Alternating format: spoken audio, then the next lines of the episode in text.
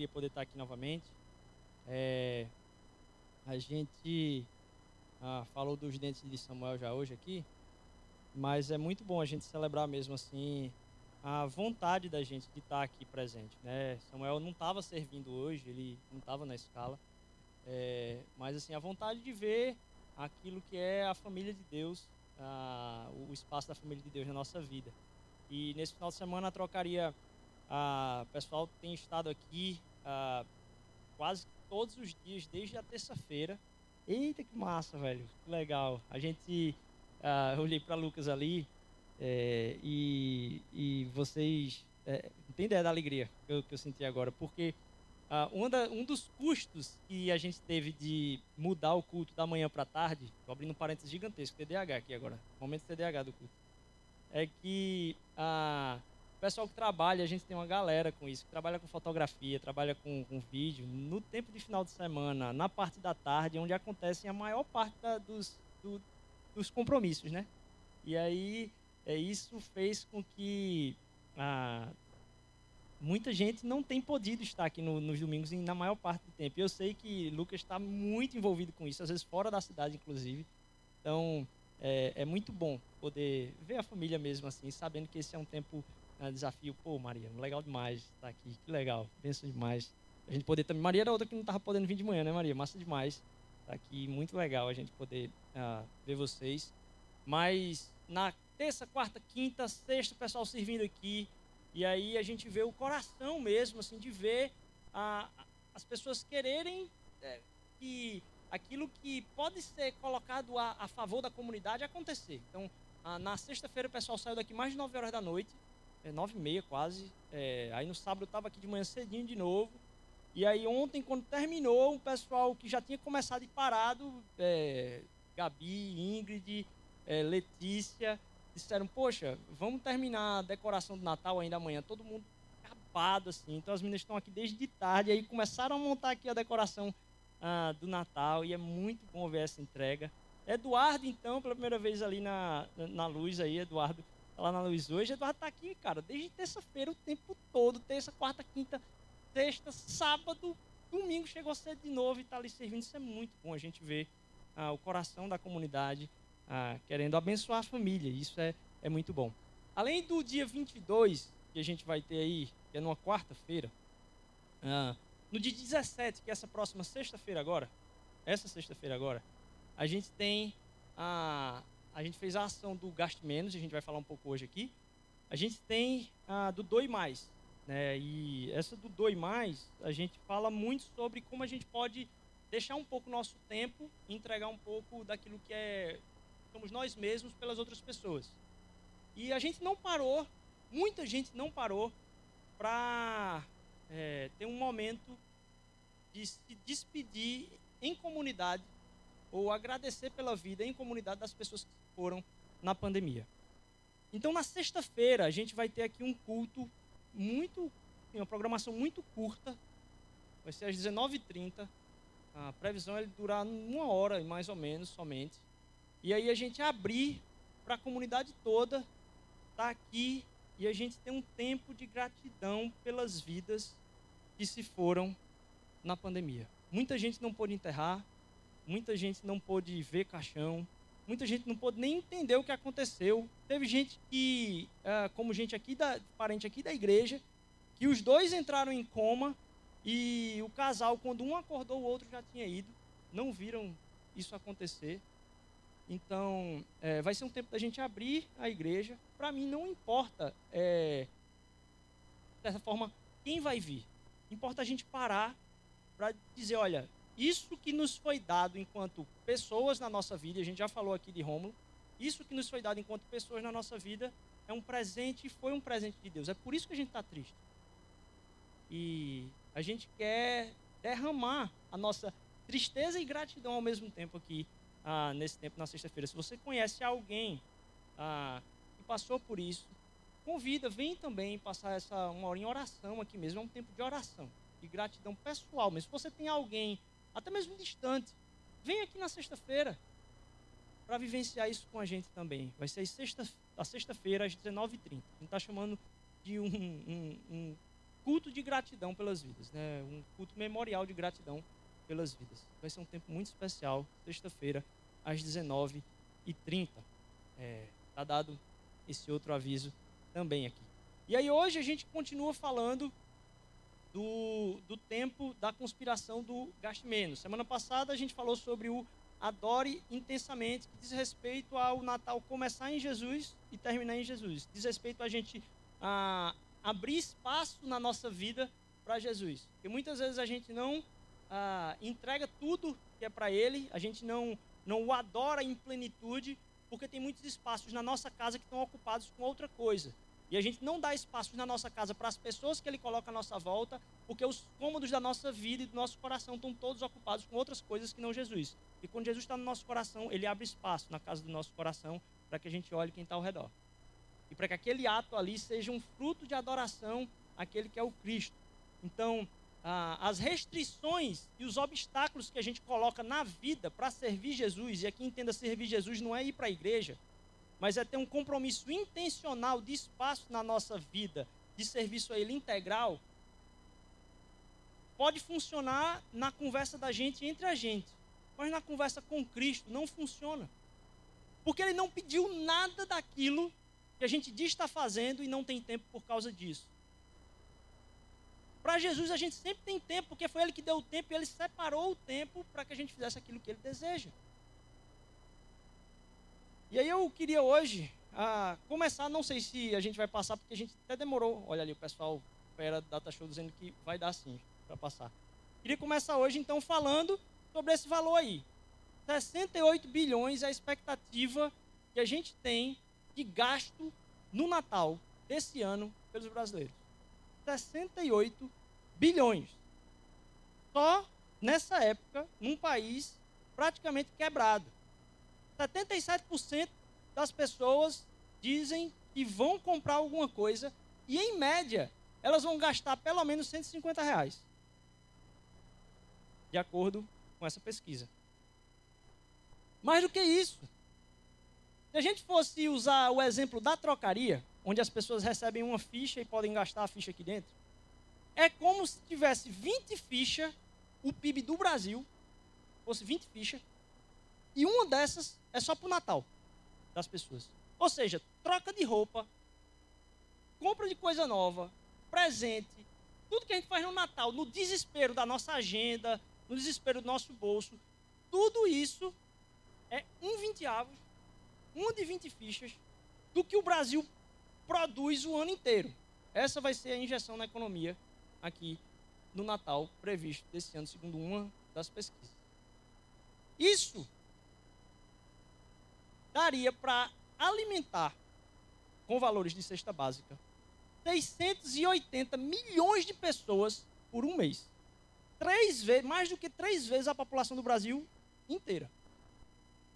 Mais de três vezes a população do Brasil inteira sustentado por um mês. Só o que a gente vai gastar no Natal. Não só isso.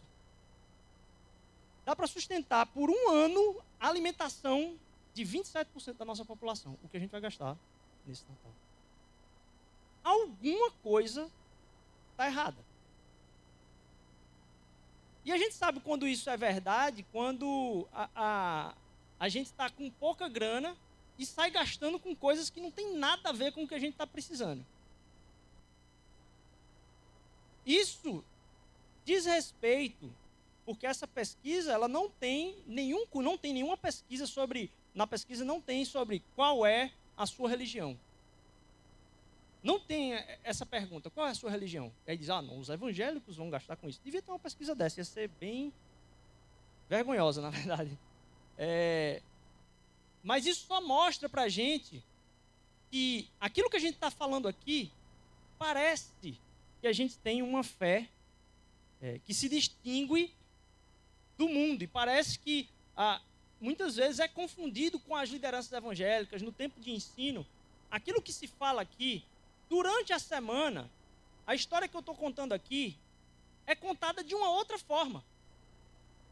Aquilo que a gente está vivenciando aqui, todo mundo que está sentado aqui, inclusive eu que estou aqui, eu fui alimentado a semana inteira por uma outra história de salvação, por, uma ou, por um outro evangelho. Um evangelho que conta que eu preciso me salvar no final do ano, de não passar vergonha, de não ter a roupa nova. E a gente recebe demandas e deveres a respeito de como a gente deve se comportar. E muitas vezes a gente obedece às demandas e deveres daquilo que a gente deve se comportar. Que não é o que a palavra conta, mas é o que a gente escuta como narrativa e pregação de um outro evangelho numa sociedade na qual a gente está imerso. Uma das figuras que é mais usada para tratar desse tema é, que tem a ver com como a gente começou o ano na série da grande história, é falar que essas narrativas da cidade, essas narrativas do Natal, na verdade são as águas nas quais nadamos. É como se a gente tivesse aqui um bocado de peixe e a gente tivesse somente passado por uma comporta aqui. Mas as águas nas quais nós nadamos são essas. E a gente, se a gente desconsiderar isso, se a gente achar que não, está todo mundo aqui resolvido, Todo mundo tem. É, a, a religião que a pessoa segue já transformou ela numa outra coisa. E a gente começa a pregar uma coisa que parece que a gente já mudou completamente, quando não. A gente está imerso numa cultura e a gente acredita em, em, em, vamos dizer assim, em partes de uma outra religião. Uma religião que, no seu fundo, é uma religião de consumo, é uma religião onde aquilo que é onde está o consumo é para onde eu quero ir. A gente vai falar um pouco sobre isso aqui. Então, para falar sobre essa necessidade que a gente tem de gastar, eu queria que a gente lesse ah, João, o Evangelho de João, no capítulo 4.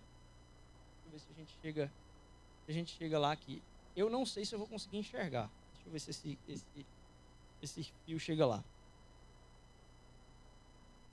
Assim, chegou a uma cidade de Samaria, chamada Sicar, perto das terras que Jacó dera ao seu filho José.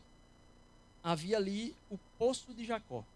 Jesus, cansado da viagem, tentou-se à beira do poço. Isso se deu por volta do meio-dia. Nisso veio uma mulher samar samaritana tirar água. Disse-lhe Jesus: Dê-me um pouco de água. Os seus discípulos tinham ido à cidade comprar comida a mulher samaritana lhe perguntou: Como o senhor, sendo um judeu, pede a mim, uma samaritana, água para beber? Pois os judeus não se dão bem com os samaritanos. Jesus respondeu: Se você conhecesse o dom de Deus e quem está lhe pedindo a água, você lhe teria pedido e ele lhe, lhe teria dado água viva. Disse a mulher: O senhor não tem com quem tirar água e o poço é fundo. Onde pode conseguir essa água viva? Acaso o senhor é maior que nosso pai Jacó, que nos deu o poço do qual ele mesmo bebeu, bem como seus filhos e seu gado? Jesus respondeu: Quem beber dessa água terá sede outra vez, mas quem beber da água que eu lhe der nunca mais terá sede. Pelo contrário, a água que eu lhe der se tornará nele uma fonte de água a jorrar para a vida eterna. A mulher lhe disse: Senhor, dê-me desta água para que eu não tenha mais sede, nem precise voltar aqui para tirar água. Ele lhe disse: Vai, chame seu marido e volte. Não tenho marido, respondeu ela. Disse-lhe Jesus: Você falou corretamente, dizendo que não tem marido. O fato é que você já teve cinco, e o homem com quem agora você vive não é o seu marido. O que você acabou de dizer é verdade. Disse-lhe a mulher: Senhor, vejo que é profeta. Nossos antepassados adoraram neste monte, mas vocês, judeus, dizem que é Jerusalém é o lugar onde se deve adorar. Jesus declarou: Creia em mim, mulher da próxima hora em que vocês não adorarão o Pai neste monte e nem em Jerusalém. Vocês, samaritanos, adoram o que não conhecem. Nós adoramos o que conhecemos, pois a salvação vem dos judeus. No entanto, está chegando a hora, e de fato já chegou, em que os verdadeiros adoradores o adorarão, adorarão o Pai em espírito e em verdade. São estes os adoradores que o Pai procura. Deus é espírito, e é necessário que os seus adoradores o adorem em espírito e em verdade. Disse a mulher: eu sei que o Messias, chamado Cristo, está para vir. Quando ele vier, explicará tudo para nós. Então Jesus declarou: Eu sou o Messias. Eu que estou falando com você. Naquele momento, os seus discípulos voltaram e ficaram surpresos ao encontrá-lo conversando com uma mulher. Mas ninguém perguntou: O que queres saber? Oi. É, mas ninguém perguntou: O que queres saber? Ou por que estás conversando com ela? Voltar aqui um, para a gente terminar. Então, deixando seu cântaro, a mulher voltou à cidade e disse ao povo: Venham ter ver um homem que me disse tudo o que tenho feito. Será que ele não é o Cristo? Vamos orar? Deus, obrigado por esse tempo, obrigado porque a gente já tem te adorado durante esse, esse momento como comunidade, como corpo, Senhor Deus. Ah, transforma nosso coração e nosso entendimento para que a gente saia adorando o Senhor ainda mais. Em nome de Jesus, amém. Vejam essa situação, para mim é um desafio falar sobre esse, esse texto aqui, porque esse é um dos textos mais ricos em, em conteúdos é, por trás dele, é, que tem talvez na Bíblia. É um momento muito chave ah, do, do Evangelho. E é claro, não dá para abarcar tudo aqui, mas ao falar sobre ah, o fato desse valor que a gente quer colocar aqui como sendo uma inversão, porque a gente está tentando trabalhar uma inversão e realmente uma conspiração para que nosso coração mude a forma de pensar numa época que as pessoas celebram de uma forma diferente. Na verdade, a gente conseguiu converter o valor da celebração no Natal naquilo que é a narrativa ah, dos tempos atuais. E a gente está lutando contra a maré nessa água é, para reverter isso. E é possível. É o que a gente vai ver aqui hoje. Primeira coisa que eu queria falar com vocês era sobre fome. A segunda coisa que eu queria falar com vocês era sobre revolução. E a terceira coisa que eu queria falar com vocês era sobre sede. Primeiro, falar sobre fome. Porque quando a gente fala de gastar, com o que é que a gente gasta? A gente dispendia alguma coisa, a gente consome algum recurso com o quê? Por que, que a gente gasta? A gente gasta com aquilo que a gente precisa. Eu não estou dizendo aqui o que a gente precisa de fato, estou dizendo com o que a gente diz para o nosso próprio coração que a gente precisa. Então a gente gasta com aquilo que a gente tem fome. A gente tem fome de muitas coisas, e aí os, o, o grande grupo poeta brasileiro vai dizer que comida não é só o que está no prato. Que a gente quer comida, diversão, arte. A gente quer saída para qualquer parte. E o legal é que na música ele termina falando comida, desejo, vontade, vontade, vontade. Aquilo que são os nossos anseios de gasto tem a ver com a fome que a gente tem com o que a gente acha que precisa para sobreviver, de alguma forma. Porque se a gente não compra, dói. A gente tendo ou não tendo, porque você pode pegar um empréstimo para comprar alguma coisa você acha que precisa. Mas a gente gasta com aquilo que a gente tem fome. E se a gente tem fome e gasta com aquilo, é porque a gente tem certeza que precisa. Porque se a gente não tiver aquilo, não dá para continuar onde a gente está. No texto, uh, Jesus se aproxima de um lugar e de uma situação uh, onde é, se diz respeito a pessoas que estavam no poço, ou indo para o poço, pessoas que estavam saindo do poço para buscar também alimento e água. Seus discípulos saíram para buscar comida. Um pouco antes desse texto vai dizer que Jesus teve sede e fome. E ele parou ali no poço de meio-dia calor na cabeça fortíssimo. E essa situação fala ah, de movimentos de fome. Mas é, é só um exemplo do que a humanidade faz desde sempre. A humanidade se mobiliza, a gente se muda para onde a gente tem fome. A gente se muda e a gente vai para onde a gente tem fome. A gente busca estar próximo do que a gente tem fome. Muitas pessoas buscam se mudar, às vezes, para um outro país devido a uma fome que tem. A gente falou sobre Ruth três meses aqui, a respeito de uma mudança por fome. Mas aquilo era literal, mas acontece conosco em diversas outras facetas. A gente se move, a gente se muda, a gente busca lugares pelas fomes que a gente tem. Não só isso, a gente se deita pela fome que a gente tem. Porque é muito difícil dormir com fome. E muito provavelmente, se a gente não está conseguindo dormir, é porque a gente está com fome de alguma coisa. Terminou o dia e o estômago ou o coração está pedindo uma certa comida e o seu corpo conseguiu fazer você pensar que precisa. Então o trabalho já acabou, você não vai ter como abrir de novo o trabalho, voltar para o trabalho, resolver o problema do trabalho. Não tem. Mas aquilo ali não te deixa dormir. Porque a gente não consegue descansar enquanto o coração tem fome daquelas coisas. Eu começo a falar de fome porque a gente pode pensar que quando a gente está tratando aqui desse valor do gaste menos, é, pode parecer para você, ah, que é uma série é, com nomezinhos bonitos, simplesmente para fazer a igreja querer vir assistir. Não, isso aqui é um pensamento profundo do que está enraizado na palavra inteira.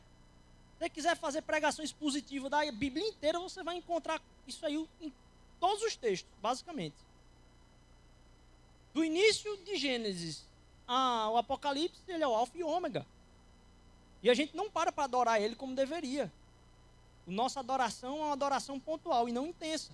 O tempo todo na nossa vida. A gente está o tempo todo querendo consumir e tendo fome de outras coisas.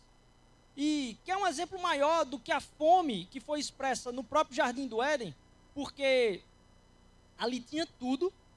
A história da criação conta que ali havia plenitude de todas as coisas, inclusive da presença de Deus passeando.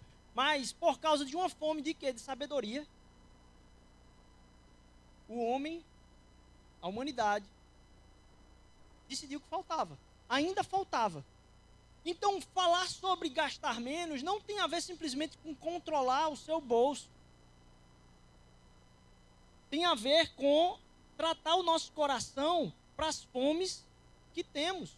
Do que, que, a gente, do que é que você está passando fome? Porque é, de certa forma, e aqui eu estou dando um salto, porque é uma desonra falar de outras fomes num país onde tem tanta gente realmente passando fome. E a gente, tendo saciado a fome de que muitas pessoas estão em carência, a gente ainda tem fome. E o pior é que quando a gente vai buscar as coisas que não são a plenitude e a gratidão que Deus quer dar na nossa vida, e a gente sacia isso, o que é gerado no nosso estômago é um buraco gigantesco, de um vácuo enorme, de uma fome ainda maior. Foi isso que aconteceu no Gênesis. É isso que Cristo está falando aqui para essa mulher, num ato biológico para ela aqui. Mas que esse ato biológico reflete outra coisa. E só quando você terminar de beber essa água, o seu corpo vai continuar fazendo com que você precise disso ainda. Quando você se relaciona com Deus, aquilo que Ele produz na sua... Quando você diz assim, não, a minha fome é passar ali num McDonald's de 10 horas da noite, né, Clara? Que a gente fez. Eu e o Paloma, Clara, fez esses dias aí. E aí, alguma hora você consegue vencer. Você diz, não, eu não preciso disso. E aí você chega em casa, toma seu café seu, e sacia completamente. Quando a gente está na relação com as coisas das quais a gente tem fome, a gente não tem ideia de como a relação com Deus tem o poder de eliminar qualquer fome. A relação com Deus tem o poder de eliminar qualquer fome. E quando a gente se dá as nossas vontades de se alimentar da fome que temos não de Deus, mas das coisas que achamos que precisamos. E a gente termina saciando aquilo ali. O que é gerado em nós é um buraco ainda maior. A fome que Deus produz é uma fome de saciar a fome do outro. Estou sendo muito complexo, né? A fome que Deus produz na relação com Ele é uma fome de saciar a fome do outro. Sabe por quê? Porque na relação com Deus, eu e você somos satisfeitos. Na relação com Deus, quando você se entrega e se encontra dentro da vontade dele, você entende que a pessoa que é bem-aventurada é aquela que tem fome e sede de justiça. Eu estava ouvindo alguém me perguntar a respeito de alguém que escreveu um negócio assim: toda fome é pecado. Eu parei para pensar e disse: não, tem uma fome que não é pecado. É a fome e sede de justiça. Porque ela, ela é baseada naquele que sacia toda a fome. Quando a gente coloca e deposita nossos anseios sobre aquele que sacia toda a fome, a fome agora não é nossa. A fome agora é de entender por que, é que o outro está com fome. Porque aí eu não digo, eita, não dá para ajudar não, porque falta isso. Se eu, não, se eu fizer agora, eu vou perder aquele meu tempo para mim. Não, você está tão envolvido na relação do suprimento de Deus na sua vida, que agora você encontra espaço para atacar a fome e as outras fomes das outras pessoas. Na relação com Deus, essa fome de justiça, essa sede de justiça, é proveniente de alguém que tem suas fomes e sedes saciadas. Está resolvido. Não falta nada. E aí a gente começa a enxergar os desejos. Poxa, o que é que faltou fazer essa semana? Eu faltei um bocado de coisa. Eu cheguei aqui, cheio de coisa por aqui. E eu para pensar, Deus, falta o quê? Falta o quê? Não te resta suprir a demanda que você deixou de completar na semana. O que te resta é hoje e amanhã ser fiel com hoje e com amanhã. O resto Deus cobre. Seja fiel no hoje e no amanhã. E o resto Deus vai cobrir. A demanda que passou disso, você entrega tudo. Você não fica sentado. Porque quando a gente tem fome, a gente não consegue nem trabalhar, porque trabalhar com fome é difícil. E aí você está pensando o dia todo em outra coisa que você não devia estar tá pensando. E você também não consegue dormir. E a condição que você teria de resolver aquilo que está importando na tua cabeça, a gente não tem, porque a gente não consegue dormir com essa fome. É uma loucura. Se a gente dormisse, a gente conseguia resolver e a gente não dorme por causa dessa fome. E não se encontra numa relação com Deus. É uma questão de fome. Mas é uma questão também, porque pode parecer que a gente está propondo aqui é simplesmente um evangelho que faça transformação de uma realidade. E isso é um perigo muito grande. Por quê? Porque o evangelho ele transforma realidades. O evangelho transforma todas as realidades. Onde o evangelho chega, ele transforma. Mas a gente não se relaciona com o evangelho pela transformação. A gente se relaciona com o evangelho pelo poder do próprio evangelho, por quem Deus é. Nesse sentido, é, a fala das igrejas normalmente tem sido a respeito da transformação. É por isso que a gente não pode entender o que essa igreja fala aqui, quando a mosaico existe para conhecer a Deus, amar as pessoas e servir a cidade. A gente não existe para conhecer a Deus, amar as pessoas e transformar a cidade. Porque isso depende de Deus. Se a gente colocar aqui como uma meta transformar a cidade, mudar alguma realidade, a gente vai estar tá perseguindo algo que é humano.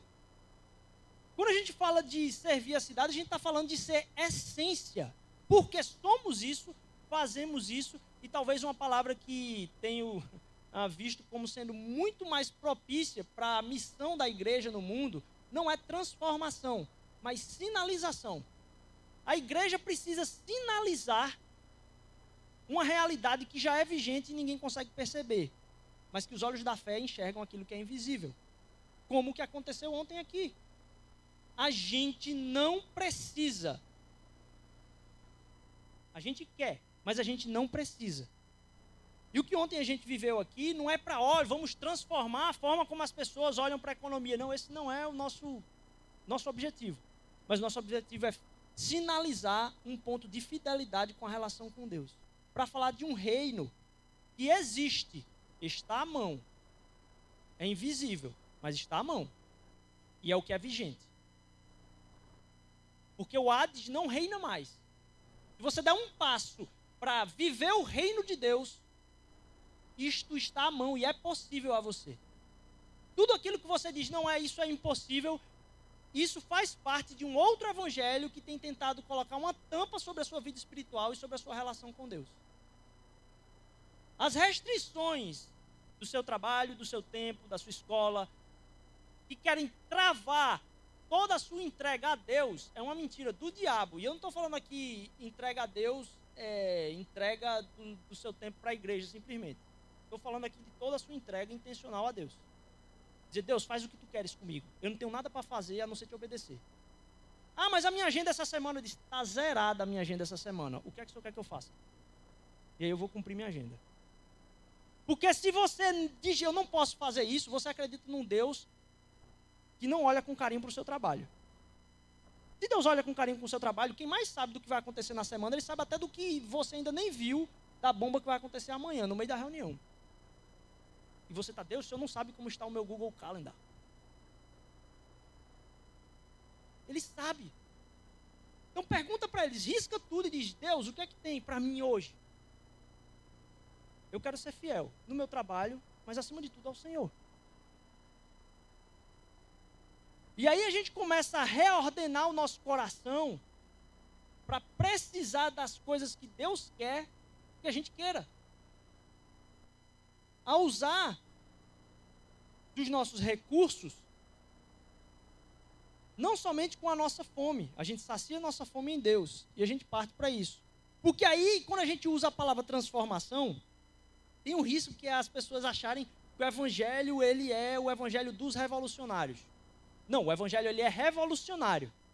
Isso é verdade, mas essa palavra tem sido usada muito pobremente aí. Pessoas têm atribuído isso e pegado essa questão do evangelho revolucionário para dizer que existem programas revolucionários e porque os programas são revolucionários, eles são do Evangelho. Não. O Evangelho é tão revolucionário, Jesus Cristo é tão revolucionário que ele não tem programa. Então, quando você vê alguém dizendo que aquele ali é um programa do Evangelho porque é revolucionário, mentira. Porque Jesus Cristo é tão revolucionário que não tem programa nenhum para ele. Quando alguém diz, não, esse programa é de Jesus, é mentira. Conversa. Porque se eu disser para você, olha, tem uma programação aqui essa semana, você está convocado a fazer porque esse é o tempo de Deus na sua vida. Mentira do diabo. Porque você tem que estar aberto na sua agenda para ouvir de Deus o que, é que você vai fazer naquele dia. Se Deus mandar você vir para cá, glória a Deus. Mas é tão revolucionário que eu não posso nem propor aqui uma agenda da igreja para vocês dizendo que essa é a vontade de Deus para a sua vida. Mas pode ter certeza, nem a sua faculdade, nem o seu trabalho também podem dizer isso para você. Eu não posso, eles também não podem não. E aí você está aberto para tudo, tudo, tudo. Para gastar com qualquer coisa e você gasta livremente. O Evangelho não propõe programas revolucionários, porque ele não trata de transformação. Ele não vem falar da potência que você tem de transformar alguma coisa. Ele não vem falar sobre a garantia que se tem pelo que ele faz. Então, se eu fizer isso, vai acontecer isso. Ou o controle. Porque é aí que as igrejas se perdem. Porque o evangelho transforma, ele transforma. Mas ele transforma porque ele sinaliza uma verdade que é eterna. As pessoas se prendem ao crescimento que ele produz e à transformação que ele produz e se apegam controlar e garantir que essas transformações, esse crescimento e desenvolvimento continuem acontecendo. E o Espírito para onde quer. Ninguém sabe o que ele vai fazer amanhã. E a gente precisa entender e estar com os ouvidos abertos a isso o tempo todo. Para que a gente entenda que o Evangelho não é sobre essa transformação, mas sobre essa sinalização, não é sobre a potência, mas sobre a fidelidade. É por isso que muitas vezes eu ficava encucado. Por que, que tanta gente pergunta isso para mim? Durante muito tempo, eu não sabia como resumir a resposta. A mosaico quer chegar onde? A mosaico quer chegar onde? Eu disse, sei lá. O que, que a mosaico quer fazer no bairro? E se a, se a mosaico crescer? E eu recebi essas perguntas e disse, rapaz, Deus, me ajuda aqui. Até eu entender de Deus, disse, não, o que a gente quer ser aqui é uma referência do que é Jesus no lugar onde a gente está, nesse bairro. Hoje, a gente quer ser uma referência do que é Jesus. Então, se alguém quiser entender quem é Deus e quem é Jesus, sabe onde é que essa galera se reúne.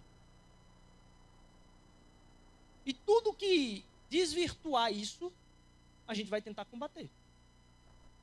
Mas a gente precisa entender que é muito mais sobre a sinalização e a fidelidade do que a potência e a transformação. Porque o evangelho é revolucionário. mas não se encaixa em programa nenhum. Então não tem nenhum programa que, por ser chamado de revolucionário, vai dizer, ah, é de Jesus. Não. Fora. Nenhuma agenda que propõe para você pode ser dita como de Jesus. Jesus tem uma agenda específica para você. E é loucura eu dizer isso aqui, né? Poxa, eu podia estar, tá, posso estar tá perdendo gente que não vai vir agora para as coisas que. Mas se Deus mandou fazer isso, glória a Deus, é isso mesmo.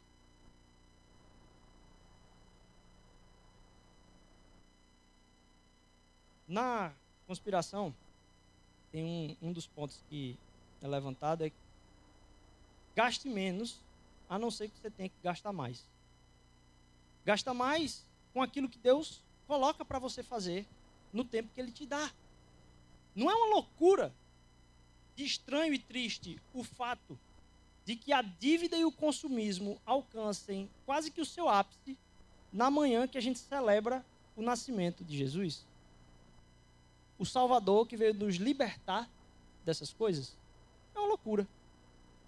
A gente entender que a figura que foi escolhida a dedo, não foi assim, vamos escolher qualquer casal que está passando por aí, qualquer época que está passando por aí, e vamos botar Jesus no mundo. Ele nasceu numa manjedoura. No meio, eu não posso nem falar na, no meio de que aqui, porque é nome feio. No meio do que que ele nasceu. Porque imagina, ele estava no estábulo. Você já entrou no estábulo, você sabe o que é cheio no estábulo. E a gente transformou essa figura e essa imagem numa parada completamente diferente. Está ao avesso, está ao avesso. O apóstolo Paulo vai falar que o amor ao dinheiro é a raiz de todos os males. E ah, ele também tem a ver com as mesmas coisas. Porque o amor ao dinheiro não é o dinheiro em si, mas é o que ele vai produzir na minha vida de controle, de eu conseguir saciar as minhas fomes e de eu conseguir não é, não depender mais do que Deus propõe para mim. Eu posso fazer o que eu quiser, como eu quiser, como eu bem entender. A gente, se fosse pensar em algo que é revolucionário, se a gente fosse pensar em algo que vem frutificar de uma fome e sede de justiça, se a gente vem falar a respeito de ah, algo que está tão na história central, que faz inverter a cabeça de uma samaritana, que está dizendo, olha agora, onde é que é para onde é que é para adorar? Porque vocês dizem que é lá, a gente está dizendo que é aqui. Onde é que o Senhor disse que é para adorar? E aí, quando Jesus fala, tem um ponto muito detalhe que às vezes passa despercebido, é que ele diz, olha, no dia que você tomar dessa água, no dia que você tomar dessa água, não é que somente você não vai mais ter sede. O que ele diz é que ela vai se tornar uma fonte de água. Ela vai se tornar algo que transborda, algo que fornece, algo que sacia sedes. E aí, como parte dessa trajetória da gente aqui, a gente precisa ser estimulado e desafiado a encarnar isso na nossa semana. Algumas ideias para isso aqui. A primeira é tentar pensar em alguma coisa que você acha que precisa e que você está em dúvida. Todo mundo está em dúvida de mais de uma coisa que precisa. Escolha uma das dúvidas que você está em dúvida se vai precisar ou não, vai comprar ou não. Coloque aquilo diante de Deus em oração e peça para, se for da vontade de Deus, reverter isso em abençoar outra coisa, algum outro projeto. Talvez adquirir o hábito de fazer perguntas antes de gastar o dinheiro. Talvez se perguntar até mesmo que tipo de produtos a gente está comprando. O que é que está por detrás da história daquele produto e o que é que ele está fazendo acontecer no mundo. Porque parece que a gente não faz isso porque é, é vamos dizer assim, não vai transformar, não vai mudar nada. Mas a gente não anda por transformação, a gente anda por sinalização. A gente não anda por potência, a gente anda por fidelidade. Então, o que é que Deus coloca na sua mão de você perceber e dizer, está invertido? Quais são os motivos que levam você a comprar todas as vezes? Considere talvez selecionar os nomes dos quais você compra. Ou talvez selecionar até mesmo para quem você tem comprado.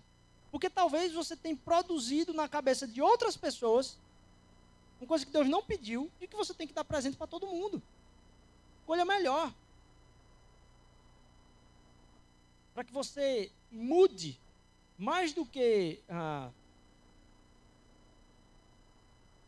o comprar, isso seja uma doação. Isso pode ah, ser tratado talvez na nossa próxima pregação.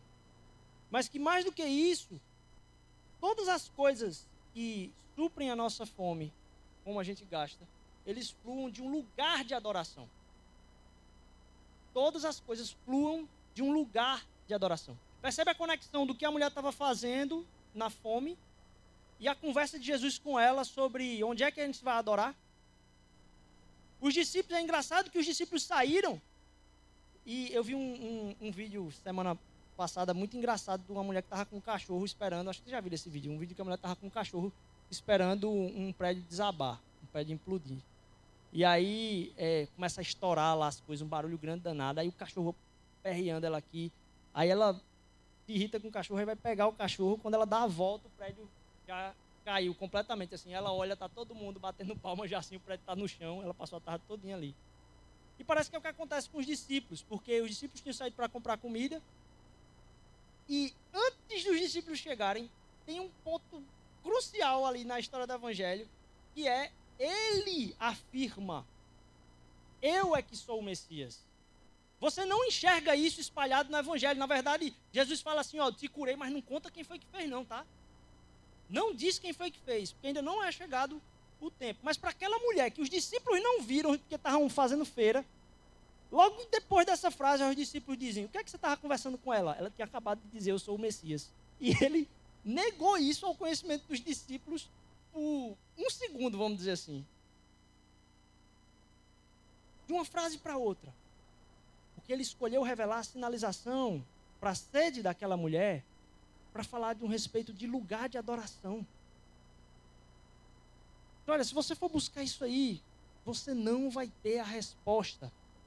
Se você for gastar com o que você acha que gasta, com o que você acha que precisa, com os planos que você acha que fez e precisa se tornar aquilo, porque existe o plano também de quem você vai se tornar e você tem fome daquilo e você vai gastar a vida toda correndo atrás dessa comida, pela fome que você tem. Quem Deus quer que você se torne? Para que você mude, pare de gastar com as coisas que vão te tornar uma pessoa que Deus não desejou que você fosse. Na verdade, que você não é, porque Ele que te conhece melhor do que todo mundo. E aí você se torna pleno na relação com Cristo Jesus a ponto de deixar Ele discernir.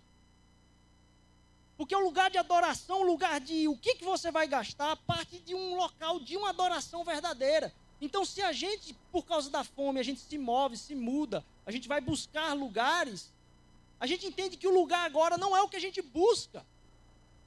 Somos nós. Porque a gente vai estar firmado em Cristo Jesus. E todas as compras ou gastos que a gente for fazer, a gente vai fazer a partir de um, de um lugar de adoração verdadeira. Porque essa adoração, esse lugar de adoração, não é um lugar Quanta mentira achar que esse aqui é o lugar de adoração. Ele se torna o lugar de adoração, porque ele é o lugar do nosso encontro como adoradores.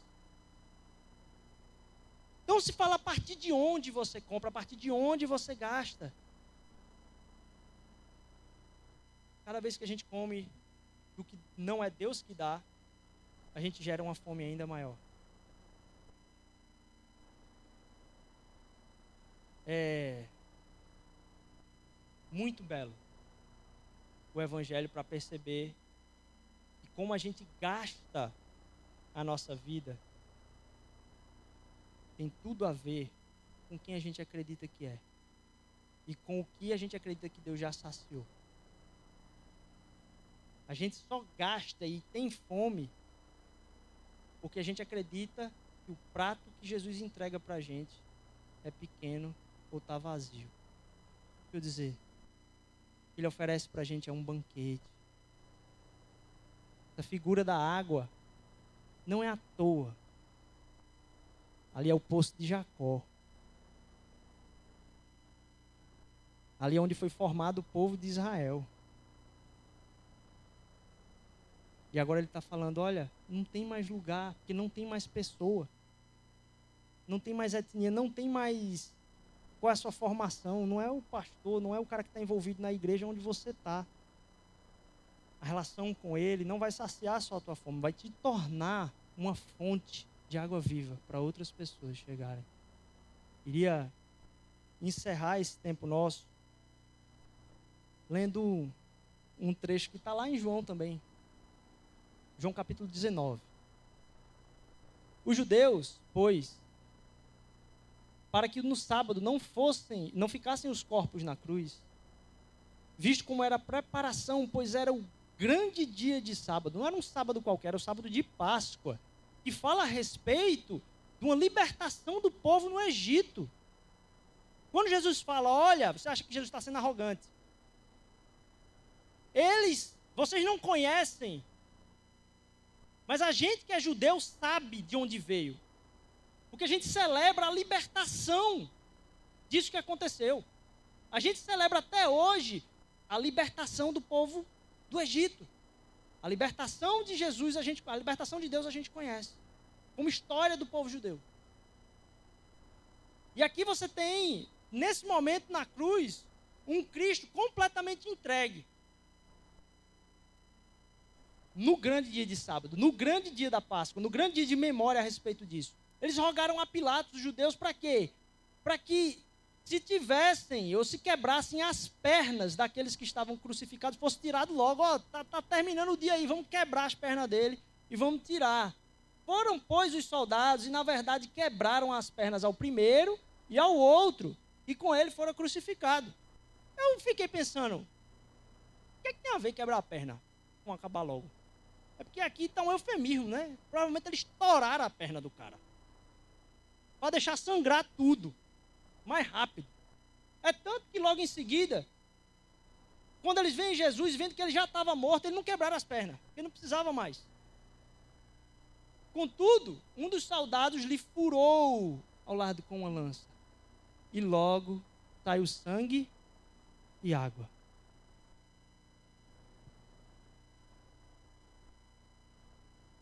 O sangue de Cristo Jesus está esgotado na cruz. Ele gastou tudo por mim e por você. E é muito irônico ter essa frase no Evangelho de João, dizendo que depois de tudo que saiu de Jesus, ele está morto e o sangue todo derramado que saiu foi água.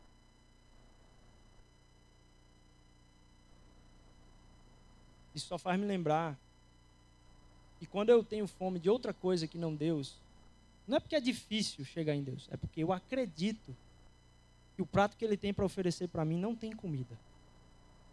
É porque eu acredito que está vazio e não vai saciar a minha fome. Deixa eu dizer, Ele gastou tudo, Ele se esvaziou completamente, literalmente, de sangue, para que aquilo que saiu de água para a morte dele fosse água de vida para mim e para você.